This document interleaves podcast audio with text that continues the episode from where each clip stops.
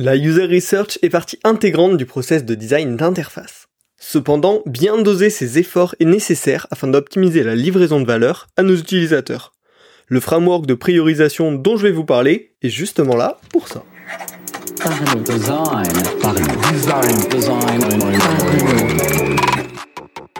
Parlons Design saison 6 est supporté par son partenaire privilégié, la KaketoS Academy. La nouvelle façon de se former au design.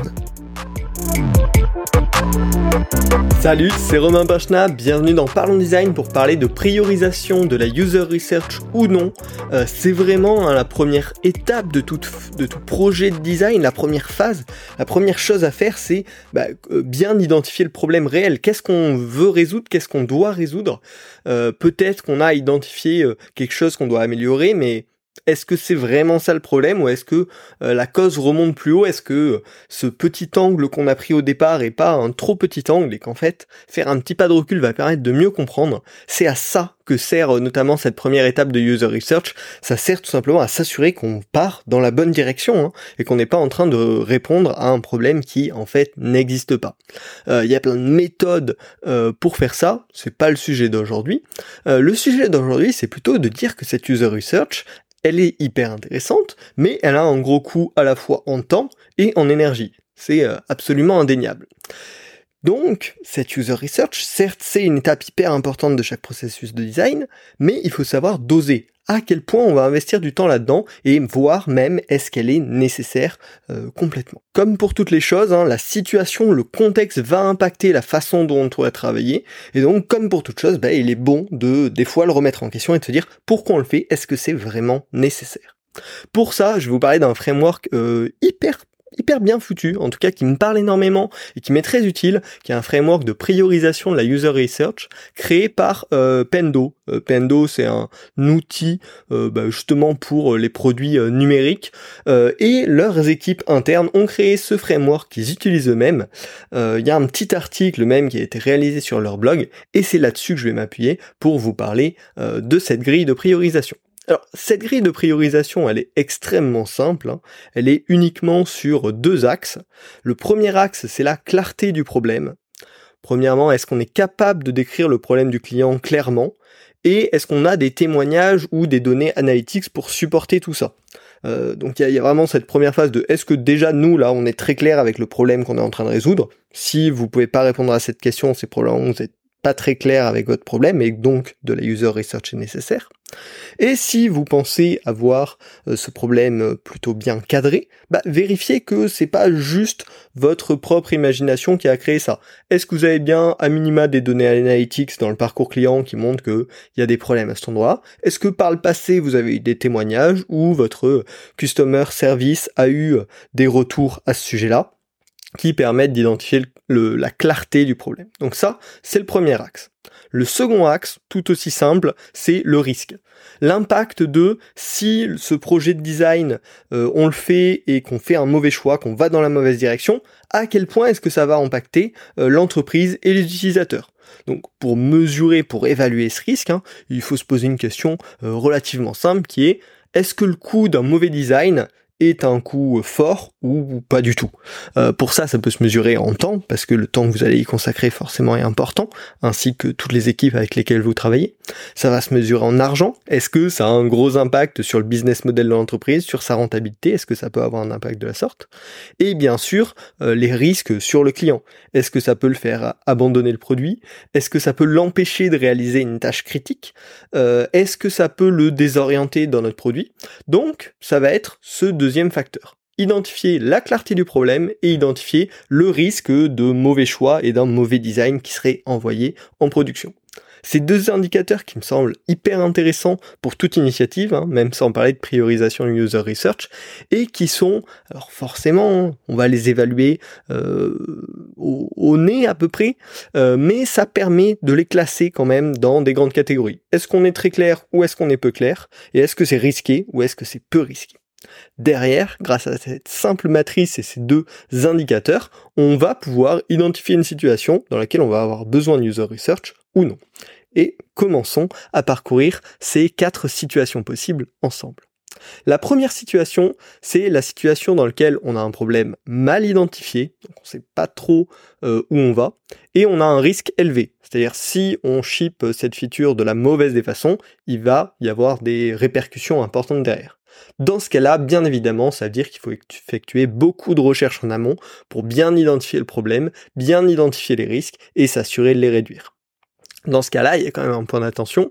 C'est pas parce qu'il y a beaucoup d'incertitudes et beaucoup de risques qu'on va faire beaucoup de recherches, mais qu'on va faire de la recherche à l'infini sans ne jamais s'arrêter. Et ça, c'est un piège dans lequel on peut tomber dans ce type de projet-là. Beaucoup ne veut pas dire partout, surtout, tout le temps, pendant des mois et des mois. Il faut quand même à ce moment-là savoir identifier justement quels sont les risques principaux, quelles sont les incertitudes principales pour aller euh, pousser la recherche répondre à ses besoins précis et pas vouloir viser trop large, vouloir répondre à tout parce que là on risque juste de finir dans un projet bourbier qui ne va jamais avancer. Mais en tout cas, dans une situation de problème mal identifié avec un risque élevé, il faut bien évidemment faire beaucoup de recherches en amont. Dans le second cas, où on a toujours un problème mal identifié, mais cette fois-ci un risque faible, bah oui, ça va aussi valoir le coup de faire un petit peu de recherche selon le framework de Pendo, mais par contre de manière bien plus modérée.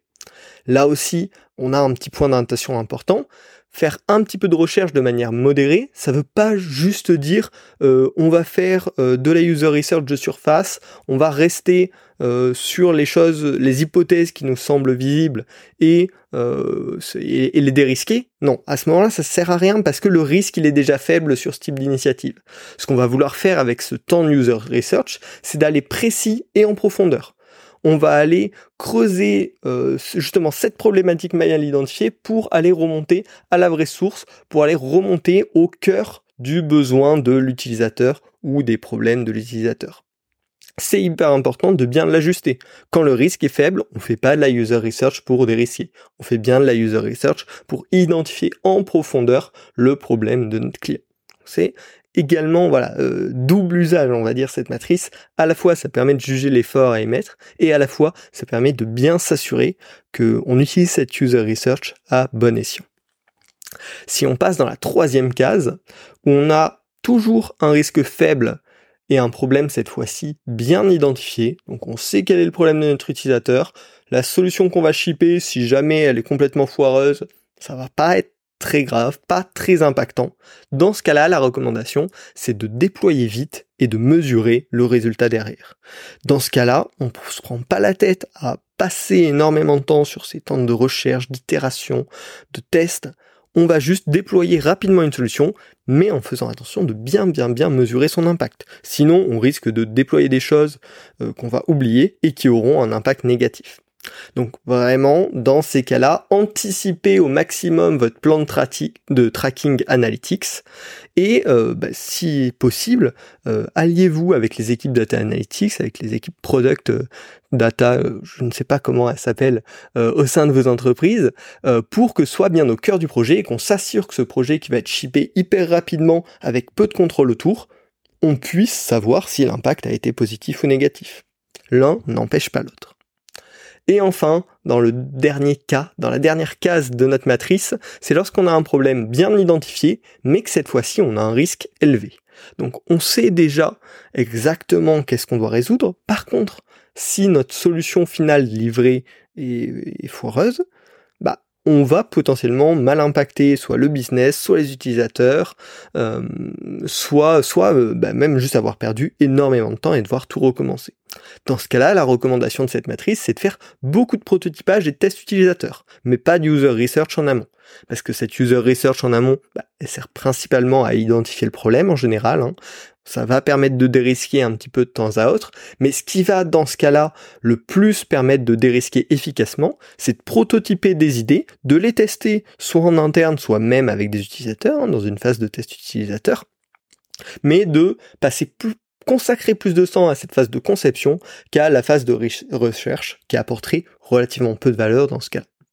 Pareil, point d'attention si vous vous retrouvez dans cette situation, faites attention de prototyper des concepts différents, des réponses variées différentes. C'est là où vous allez pouvoir avoir des retours utilisateurs hyper importants ou des retours de tests hyper importants. Faites pas juste des variantes euh, de style d'interface euh, qui euh, apporteraient qui dérisquerait pas grand chose finalement, parce que là, ce dont on a peur dans ces situations-là, c'est que la solution en elle-même ne réponde pas aux besoins. Voilà. Pour conclure, euh, ce framework est hyper euh, simple à utiliser. On mesure deux choses, la clarté du problème et le risque du projet. Et derrière, bah, ça nous permet de nous placer dans une case, bien sûr toujours à nuancer, pour comprendre dans quelle situation on se situe. Et en fait, avoir un process de design qui est le plus efficace possible dans toutes les situations. C'est pas la peine de faire une phase de user research énorme dans chaque projet. Des fois, ça peut ne pas avoir de sens. Et dans le cas typiquement d'un risque faible et d'un problème déjà bien identifié, bah, déployer très vite et mesurer, ça peut permettre par exemple de faire 2-3 itérations, là où on en aurait fait qu'une avec beaucoup de user research qui n'aurait pas forcément apporté grand chose dans cette situation. Donc moi c'est un framework que bah, j'utilise de plus en plus comme process de décision, en tout cas qui m'aide à ma réflexion sur ces choses-là. Je vous mets bien évidemment le lien de l'article source en description de l'épisode. Et euh, il y a quelque chose que j'aimerais tester, de vous mettre désormais euh, le lien aussi de mon plan d'épisode, donc ce que j'ai écrit euh, avant d'enregistrer, bah, ce que je suis en train d'enregistrer actuellement, ce que vous êtes en train d'écouter actuellement, où il y a notamment bah, le, le, fameux framework de façon visuelle qui est ajouté dans la page, où il y a mes petites notes, mes petits points d'attention dont je vous ai parlé. voilà, c'est un test, j'ai jamais fait ça jusqu'à maintenant. ça vous permettra d'en garder une trace écrite, de l'exporter en quelque part si vous le voulez, de le référencer en quelque part également parce que ce sera un lien web, un lien Notion. Euh, donc je teste. N'hésitez pas à m'envoyer un petit message pour me dire si c'est quelque chose qui vous intéresse ou pas à l'avenir. Euh, vous pouvez même laisser des commentaires directement sur le document, donc ça peut être cool euh, comme, comme moyen de collaborer ensemble. Et bien évidemment, si vous avez aimé ce podcast, notez-le sur Spotify, sur Apple Podcast, sur votre plateforme d'écoute préférée. Ça permet de mieux référencer le podcast ça me motive à continuer aussi. Hein. Là, on est à 290 épisodes, il me semble. Donc, c'est de l'investissement, c'est du temps, et euh, vos retours comme ça sont extrêmement précieux. On se retrouve la semaine prochaine pour un nouvel épisode. Pensez à vous abonner pour ne pas les rater. Salut design.